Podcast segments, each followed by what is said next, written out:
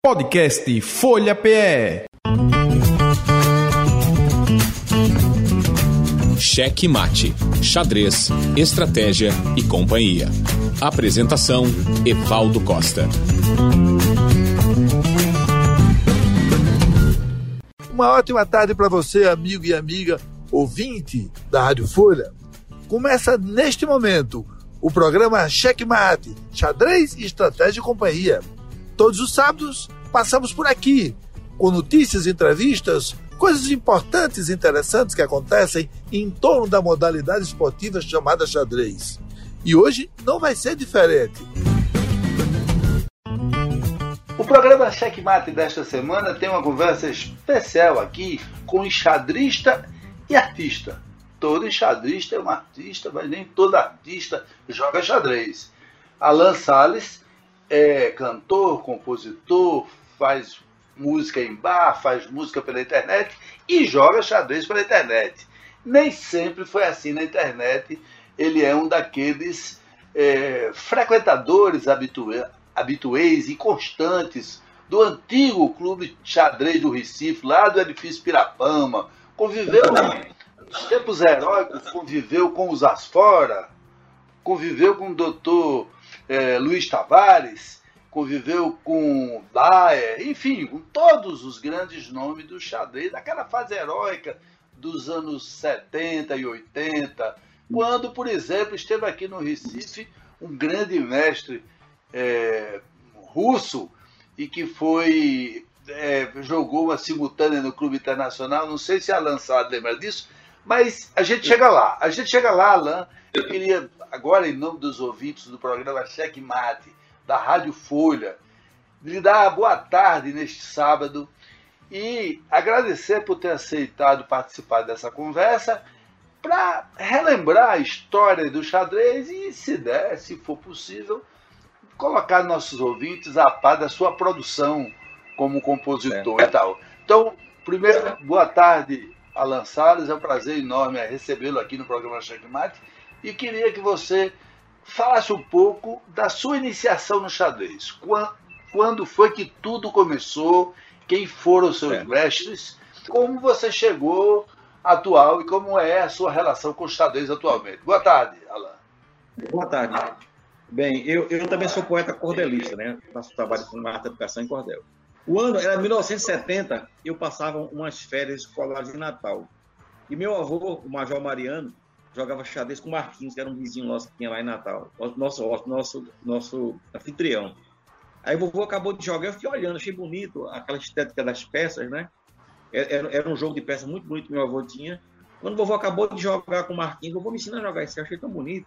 Aí ele me ensinou os movimentos, né? Me ensinou os movimentos, os rudimentos do xadrez. E eu aprendi a jogar, né? Movimentar as peças, mas de uma maneira muito aleatória, como todo, como todo capivara principiante, sem, aquela, sem nenhuma técnica. Aí eu, eu com 12 anos, estudando no colégio da Polícia Militar, e lá eu jogava com os colegas na hora de recreio, mas é aquela coisa de bater pelada de xadrez, de todo jeito. E tinha um colega nosso que sobressaía, chama-se chama, chama Aécio Ferreira de Lima, que é físico, é professor da Universidade lá de Campina Grande, da Federal da Campina Grande. E eu não conseguia ganhar nada dele. Ele, ele, ele, ele ia acabar comigo assim, com uma velocidade incrível. Aí ele falou para mim que existia uma teoria, uma técnica de abertura, existia é, meio jogo. Então ele me deu uns livrinhos que ele tinha lá na casa dele. Eu comecei a ler. Aí foi quando eu conheci aquela escola russa, né? Ele era muito fã de Mikhail Botvinnik, Smyslov, né? Nessa época, quem era o campeão do mundo era, é, é, era, era o Boris Spassky, né? Que, que, que o Fischer, entendeu? E aquela simultânea que Espaço que jogou, se não me engano, foi em 77 ou 76 no Clube Internacional. Eu estava lá, eu assisti. Eu estava presente. Eu fui assistir. O que aconteceu é o seguinte: no colégio da Polícia Militar, quando eu fiz 15 anos, eu comecei a praticar xadrez muito sério e estudar. Então eu comprava no ICEB, os livros que tinha no ICEB eu comprei todos. É, inclusive, eu aprendi a língua espanhola porque os livros em português eram muito fracos. Eu descobri uma, uma coleção chamada Escax, que era uma, coleção de, de, de teoria de xadrez argentina, e eu comprei muito livro de xadrez em espanhol. Então eu, eu, eu, então eu, eu, tinha, eu tinha uma biblioteca de xadrez enorme, de abertura de meio jogo. E era, era naquela escola toda, né? Da, da, escola, a escola antiga de, de, de, de aquela escola antiga romântica, depois eu aprendi aquela escola russa, que era, era o jogo mais posicional. Foi quando eu comecei a levar a sério. Em 70, 76, eu entrei para a equipe de xadrez do colégio, eu jogava bem. E nós fomos vice-campeões do, do, do, do estado estudantil, e quem foi campeão foi Flávio Daia. O Colégio Nóbrega era imbatível. Aí foi quando nós ganhamos o vice-campeonato pernambucano, o coronel Amado Torres Galindo, que era o comandante do colégio da Polícia Militar, nos pagou uma, uma matrícula no Clube de Xadrez de Pernambuco. O Clube de Xadrez ficava no Pirapama. Aí eu passei a frequentar, eu saía do colégio, ia para o Clube de Xadrez, ficava praticando. Ali encontrei Tumajan, doutor Luiz Tavares, tinha um cara, é, é, Manuel Heleno, que era um professor um matemático extraordinário, que agora ele, ele, eu chegava lá e ele queria jogar apostando, relâmpago. Eu digo, não gosto de jogar relâmpago, não gostava daquilo, achava um vício. E eu não jogava relâmpago. Aí eu, eu ficava, Manuel Heleno, rapaz, a paciência, jogando com a gente, dava cada surra da gente arretada. Como aconteceu? Eu fiquei fazendo cena sparring do Manuel Heleno, de Tumajão, jogava com esses caras. É, eles tinham o maior prazer de ensinar, era uma coisa maravilhosa. No ano seguinte, em 77, quando eu fui jogar o estudantil, eu jogava, eu jogava com o pessoal do primeiro escalão. Aí eu peguei comeu de coco todo mundo, inclusive o Nóbrega. Nós fomos campeões de 77, entendeu? Então eu conheci, rapaz, é, é, é, é, Generino, que era muito bom na época, aquele povo da antiga todinha. Marcos Asfora, sempre educadíssimo, fino. Eduardo Asfora, que era, que era o dentista, foi meu dentista também, conheci os Asfora. Doutor Luiz Tavares frequentava o clube. Luiz Tavares, inclusive, ele era, ele era o treinador de Mequinho, né? Ele, ele era o técnico de Mequinho. Era o presidente da Confederação Brasileira de Xadrez. Era um homem muito fino, era um aristocrata, né? Doutor, doutor Tavares era um aristocrata, uma pessoa de classe média alta, de família tradicional, homem super educado, fino, refinadíssimo. E ele tinha um carinho enorme, ele, ele gostava muito que os jovens estavam lá, ele chegava, ele estava jogando, jogando naquela mesa lá, ele chegava, dava opinião. E certo. quem era ferinha na época era o Flávio Daia. Ele tinha um irmão mais novo, o Fernando Daia, mas o Fernando Daia não tinha o talento dele, era mais pelo, pela, na cola do irmão. Certo. Eu joguei com esse pessoal todinho. E você? Joguei com um menino muito bom também. Marcelo Kiz também jogava. Que joga até hoje. Marcelo, Marcelo Kiz. Aí foi quando eu me casei. Marcelo Kiza joga até hoje e é, é, presidente da Federação Paraibana de Xadrez, se você tem ideia. Eu conheço Marcelo Kiza, joguei com ele. Eu, eu inclusive, o, o, o, jogo que a gente jogou na, no, no, no, no, ano que eu ganhei, eu, eu ganhei para dele, ganhei para ele, ganhei no peão de rei. Até que ponto você se desenvolveu? Diga. Você jogou, foi campeão, né? Ganhou títulos e tal. Jogador mediano, né? Jogador mediano. É, é, eu gosto muito do jogo posicional, conheci as aberturas, entendeu? Gosto muito do peão de dama, que é, é minha, é, eu sempre pego o peão de dama no jogo, ou às vezes com, com, com cavalo, cavalo F3. E jogando de pretas, eu, eu, eu, eu, ao peão de rei, eu sempre eu gosto muito da siciliana, minha, minha, a minha, minha defesa predileta é a siciliana. A, a, defesa francesa não faz muito minha cabeça, não, porque eu não, eu não, eu não tenho paciência para francesa. Aquilo ali é, é para quem sabe muito, para Lequim, para quem aguentava, aguentava aquele bombardeio todo, né? Você continua e... jogando hoje? Quanto tempo você dedica ao xadrez atualmente? Olha, veja só, eu, eu, eu, eu como é, poeta da literatura de cordel, eu tenho uma, uma, uma grande presença, uma grande interatividade nas páginas, nas comunidades de literatura de cordel. Então eu entro sempre para botar textos meus, textos meus de literatura de cordel, e eu achei alguns chats que tem na, no aplicativo do próprio Facebook, tem umas três salas lá que, dá, que tem um pessoal que joga legal. E achei também um, um, um, um site chamado Fly or Die, que tem mesas do mundo todinho. Tem, tem, é partida de 20 minutos para cada um.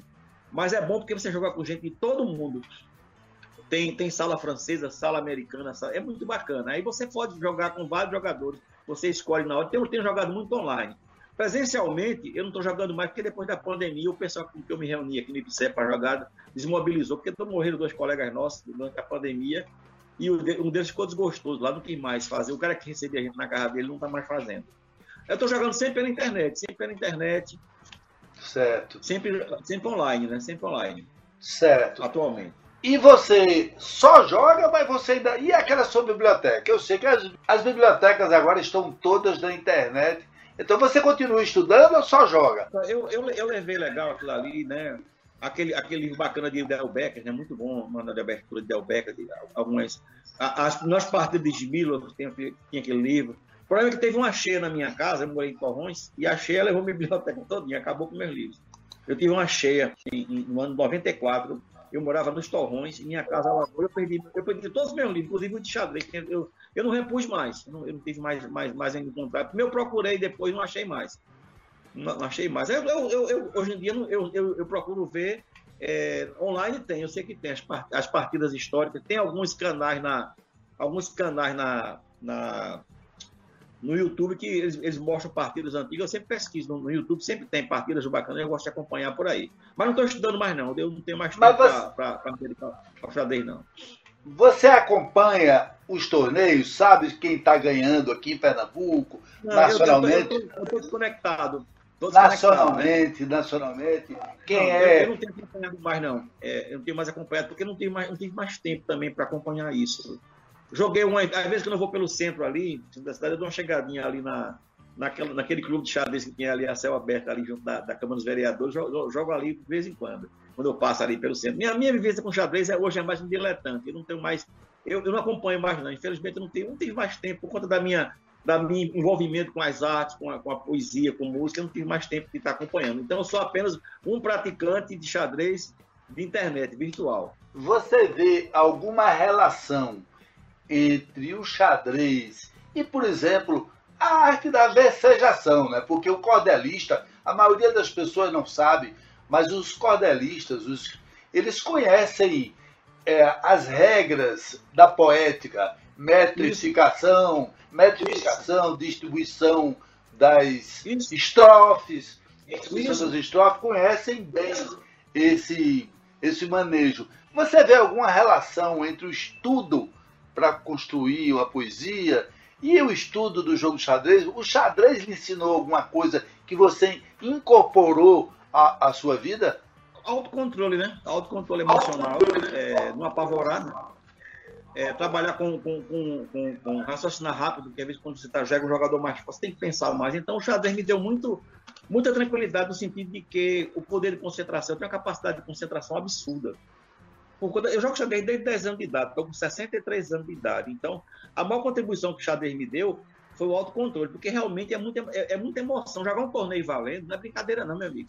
Eu lembro dos torneios, torneios que eu joguei na universidade, joguei pela Escola Politécnica de Pernambuco, não era brincadeira, não, era pesado. Era pesadíssimo. O, o pessoal da, da, da, da, da faculdade de administração era, é, jogava muito. E eu joguei, eu joguei, eu joguei eu fui, eu fui, eu fui vice-campeão, vice-campeão uma vez e, e campeão estudantil pela Politécnica três vezes. E era pesado, era pesado porque o pessoal jogava muito, o pessoal era, é, é, era mais jovem. Eu, eu, eu entrei na universidade tardiamente, com 34 anos, cheguei nem terminar. Mas eu acho que o xadrez, a grande lição que o xadrez dá para a gente é a questão também da, da, da paciência, da, do poder de concentração, da capacidade de memorização, para você entender o, o raciocínio estratégico você saber, você saber entender é, uma estrutura que você não, você não é obrigado a enxergar jogada na frente, mas você tem uma ideia do que pode dar. É muito, é muito interessante, entendeu? Eu ensinei aos meus filhos a jogar, ensinei aos meus primos mais novos a jogar. E eu, eu tenho, eu tenho vários, vários, vários discípulos assim que aprenderam comigo. Eu fui um grande educador de xadrez também.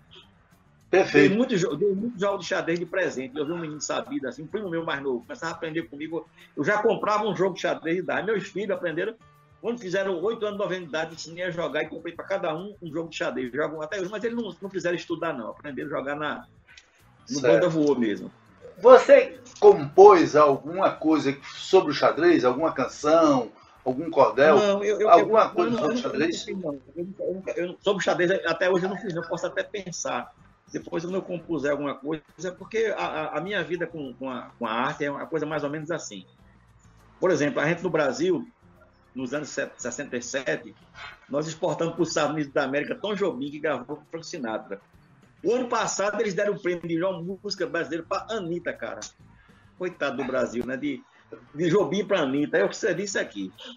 Diz assim: Já tivemos uns tempos mais felizes que canções de primeira se ouvia. Todas tinham poema e melodia e seguiam por outras diretrizes. E aí, rádios não eram meretrizes a tocar de Jobim a Gonzagão, o Brasil um tesouro de canção para virar um país de tantos bobos, um país que legou nos Vila Lobos, hoje pena com Anitta e Safadão. Musical meu país ainda é, só não dão mais espaço para quem presta, a indústria que manda tão funesta, só em lista dos grandes bota fé. E para isso a TV dá para ralé, todo tipo vulgar de encenação, coisa burra, cebosa, sem noção, não é coisa de seres que são probos, um país que legou nos Vila Lobos, hoje pena com Anitta e Safadão. Fuleiragem demais, vulgaridade, e o som que se faz apelativo. A TV é mostrar o lixo ao vivo, invadindo no campo e na cidade. O Brasil que possui diversidade, desde samba, toadas e o baião, a foché tem rancheira de montão, que não mostram aí suas globos, um país que legou nos Vila Lobos, hoje pena com Anitta e Safadão.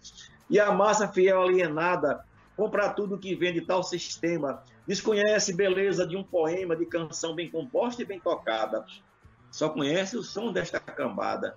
E assim prosseguir na enganação, espalhar a burrice e alienação, embalar seus miolos de bonobos num país que legou nos Vila Lobos, hoje pena com Anitta e Safadão. Aí vai, tem 12 estrofes, a gente só um pedaço. A gente quer ouvir você cantar e dedilhar essa viola que está aí no seu colo. Então me diga, bom, você começou a jogar xadrez, começou a jogar xadrez com 10 anos de idade. E a música, e a poesia, e o violão entraram quando na sua vida? O violão, quando eu tinha 17, em Campina Grande. Conta aí como foi, conta como foi. Eu, visitava os amigos meus lá, passava férias em Campina Grande, e lá um colega meu tocava muito bem, ele me ensinou os primeiros acordes. Eu vim para Recife, comecei a me interessar pela música popular. Depois eu fiz violão mesmo, em escola de música, aprendi a ler partitura e a tocar música instrumental também. Foi uma evolução. Em 82 comecei a compor para teatro, a chegada do Lampião no Inferno, que eu fiz a música, e não parei mais. Fui, fui me envolvendo, né? Me conta essa história desse, dessa chegada de Lampião no Inferno, desse espetáculo. Quem criou esse espetáculo? Quem dirigia? E quem lhe pediu a música? E, se puder, vamos lembrar um pouquinho desse negócio. É, quem, quem esse autor desse espetáculo, é, Jairo Lima, que era um, era um publicitário, não sei se não é vivo. Ele pegou sim, sim, os textos da literatura de Cordel, que tinha, contava sobre o Lampião, somente o Cordel do Zé Pacheco. Ele montou uma história, a chegada do Lampião no Inferno. Ele, baseado no Cordel do Zé Pacheco, ele fez. Aí chegou um cidadão que foi anistiado pela, pela ditadura, chamado Joacir de Castro, que era do Partido Comunista Brasileiro, era, é dramaturgo, ele voltou do exílio interno de São Paulo para cá e ele, ele montou um Lampião no Inferno em 83. E aproveitou as músicas que eu tinha feito para a peça. Eu não lembro mais não, que faz muito tempo. Eu fiz a trilha sonora. Na realidade, eu musiquei os poemas do texto. Musiquei os poemas do texto lá. Quando eu isso aqui, falei, se eu me lembrar uma coisinha pequena. Começava assim. Sou lampião famoso, bandoleiro do sertão, cabra que ouvi meu nome Deixo uma poça no chão, de bicho se for valente, os trouxas um ponto Era assim, né? Era, era por aí, na, na, na cestilha. Você participou de algum festival que tinha. Houve uma época que havia muito festival e que era oportunidade para que artistas assim que não tinham muito, que não eram muito conhecidos, tivessem a oportunidade de mostrar seu trabalho. Você teve alguma oportunidade? Nos anos 80, sim, no Arte Contato, o, o, próprio, o próprio festival que a Fundap fez, eu participei de um da Fundap, participei sim. Sônia Medeiros, na época, era, era, grande produtora disso, eu, eu fiz algumas coisas disso aí. O Festival Itaú Fundap, lá de Olinda, no terceiro lugar, fiz umas coisinhas época. Essa música, essa música que ficou em terceiro lugar no Festival de Olinda, conta um pedacinho aí, dá para contar? Ela faz assim.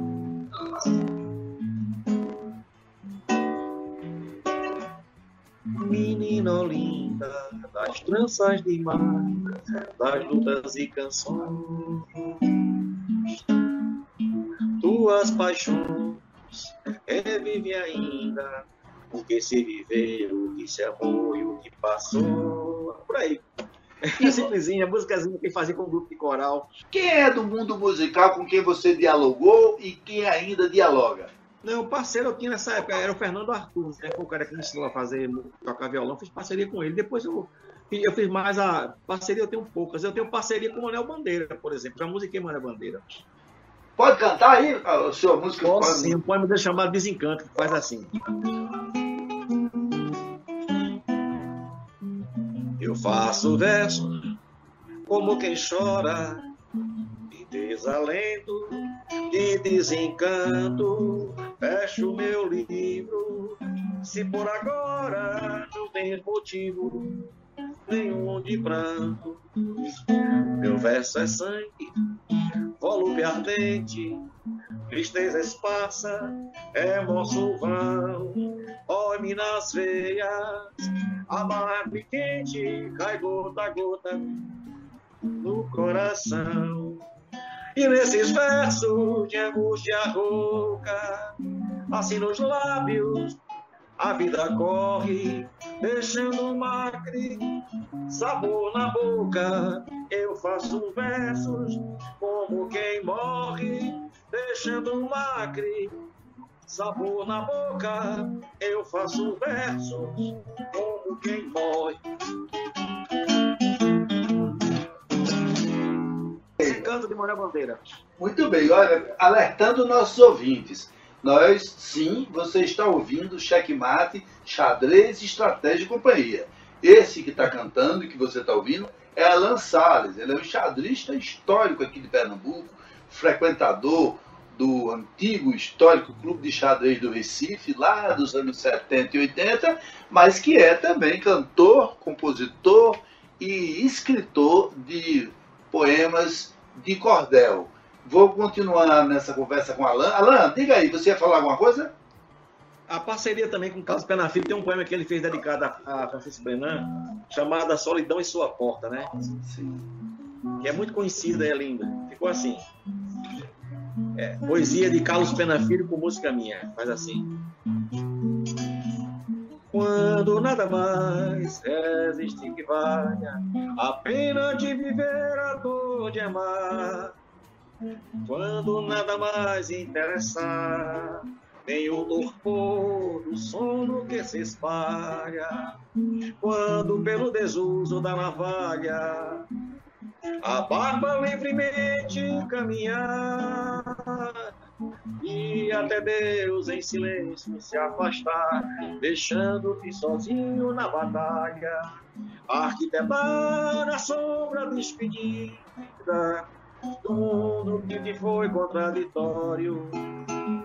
Lembrar-se que afinal que resta a vida, com tudo que é insolvente e provisório, e de que ainda tens uma saída, entrar no acaso e amar o transitório, entrar no acaso e amar o transitório. Você ouviu aqui no Checkmate Xadrez Estratégia e Companhia Alan Salles cantando um poema de Carlos Penafilho que ele musicou. É, é. Qual é o nome do poema? É? A Solidão em Sua Porta, que ele dedicou a Francisco Brenan. Perfeitamente. Nada mais resistir que valha, a pena de viver a dor de amar, quando nada mais interessar, nem o torpor do sono que se espalha. Quando pelo desuso da navalha a barba livremente caminhar, e até Deus em silêncio se afastar, deixando-te sozinho na batalha, arquitetar a nação da despedida, do mundo que te foi contraditório, lembrasse que afinal te resta vida com tudo que é insolvente e provisório, e que ainda te resta uma saída, entrar no acaso e, e amar o trânsito provisório. Olha só, não sei do resto, mas a barba de Fernando Brandan cresceu pelo desuso da navalha. Foi ou não foi? Ele tinha uma barba. Olha, mas você musicou Manuel Bandeira, Carlos Pena Filho. Musicou algum outro grande poeta brasileiro? Não, eu, eu, eu musiquei um texto de Ascenso Ferreira que eu aprendi a fazer. Tem um texto de, de Ferreira que faz assim: Os engenhos da minha terra, só os nomes fazem sonhar. Esperança, estrela d'alva, flor do bosque, mirar. Não tem, não tem nada, um tropel de trovoada e a tropa os tropeiros trotando na estrada. Eu alazão é mesmo bom sem conta. Quando ele avança, tudo tem temor. A dessa nada me comove. Tem automóvel, seja lá o que for. Por isso mesmo sabias andou-se. Arrupiou-se, foi comer melão. Na bananeira ele fazia fio. Todo mundo viu, não é mentira, não. Todo mundo viu, não é mentira, não. Você. Joacim de Castro, Joacim de Castro é que musicou isso aqui. E eu aprendi, até hoje eu guardei isso. Muito bem, olha. Tem um nós... que musiquei, Zé da Sim. Luz. Zé da Luz tem um dele que faz assim. É, a Flor do Puxinana, eu musiquei também. Tem mulher ou três irmãs Três cachorradas molesta que eu vi num dia de festa, no lugar puxinanã. A mais velha, a mais robusta, era a mesma tentação mimosa, flor do sertão, que o povo chamava Augusta. A segunda Guilhermina tinha um que é uma adição, matava qualquer cristão, o zóio é dessa menina, o zóio dela aparecia, duas estrelas se acendendo, se apagando e se tremendo, em noite de ventania. A terceira era maroca, com corpo muito mal feito, mas porém tinha nos peitos, os cuscuz de mandioca, os cuscuz pro capricho, Mandela passou pro eu, minha venta se acendeu, com cheiro vindo dos bichos. Eu até me atrapalhava, sem saber das três irmãs, eu vim pro Chinanã, qual a que mais me agradava, excluindo a minha cruz, pra sair desse embaraço, desejei correr nos braços da dona dos dois cuscuz. Desejei morrer nos braços da dona dos dois cuscuz. Muito bem, programa Cheque Mate, xadrez de estratégia e companhia. Conversou hoje com Alan Salles, enxadrista sim, com história, com vitórias, com conquistas e cantor, compositor e poeta popular que nos deu a graça de animar esta tarde aqui pelos 96,7 FM da Rádio Folha programa Checkmate fica disponível também na internet pelo podcast que você pode capturar pelo seu agregador favorito. Eu queria me despedir agora de Alain, pedindo dele para deixar no ar, o programa vai acabar é, sob sua voz, com você cantando a coisa que você mais gosta de cantar, a melodia, a letra, o poema que você mais gosta. Essa é a palavra final que você vai deixar para os ouvintes do programa Checkmate, Xadrez de Estratégia e Companhia. É uma ode a, a, Eu peguei o mote. São os ecos da obra de Camões, versejou, navegou, lusofonia. É um martelo galopado, mas eu não cantei como violino, fiz um fado. Tipo assim. Né? Luiz Vaz de Camões, o lusitano, na palavra falou dos grandes feitos, dessas naus que seu povo fez conceito, do império que foi seu grande plano, navegar e expandir seu soberano, e seu rei, um cristão, foi nesta via, que Camões traduziu na poesia. Epopeia das armas e barões, são os ecos da obra de Camões Vencejou, navegou lusofonia E o mundo que fala o idioma. O Brasil, filho desta empreitada. Português, povo irmão e camarada. Nesta hora que tudo se soma Expandir bem além do mar redoma. Nossa língua latina se recria. O Brasil, Portugal nesta harmonia festejar com poemas e canções. São os ecos da obra de Camões. Navegou, vencejou lusofonia.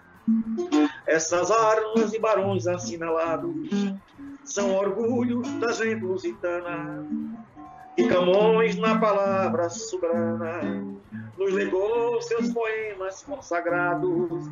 Seus escritos aqui são relembrados entre nós nos darão tal nostalgia de um tempo de glória que alumia. Seguirá na memória em gerações, são os ecos da obra de Camões. Navegou, vencejou lusofonia, são os ecos da obra de Camões. Vencejou, navegou, lusofonia. Palma para lançar. Muito obrigado, meu amigo, por sua participação no programa Checkmate. Um abraço em nome dos ouvintes da Rádio Folha. Valeu, Evaldo. Eu aqui me despedindo de Evaldo, o companheiro, que em mim deu checkmate, pois é cabra tão ligeiro. Eu aqui no meu cantinho vou saudar Dani Mequinho, que é orgulho brasileiro. Muito bem, valeu! Pronto, meus amigos, o programa Checkmate Xadrez de Estratégia Companhia acabou por hoje. Acabou, mas volta no próximo sábado, às duas da tarde, com as últimas novidades sobre a modalidade esportiva xadrez em Pernambuco, no Brasil e no mundo. O podcast estará disponível já já no seu agregador favorito. E você pode compartilhar e nós mesmos distribuímos com nossos amigos nos grupos de WhatsApp. Um grande abraço, até sábado, uma ótima semana para todo mundo. Valeu! Você ouviu Cheque Mate, xadrez, estratégia e companhia. Apresentação Evaldo Costa. Locução Nádia Alencar. Podcast Folha PE. Cheque Mate, xadrez, estratégia e companhia.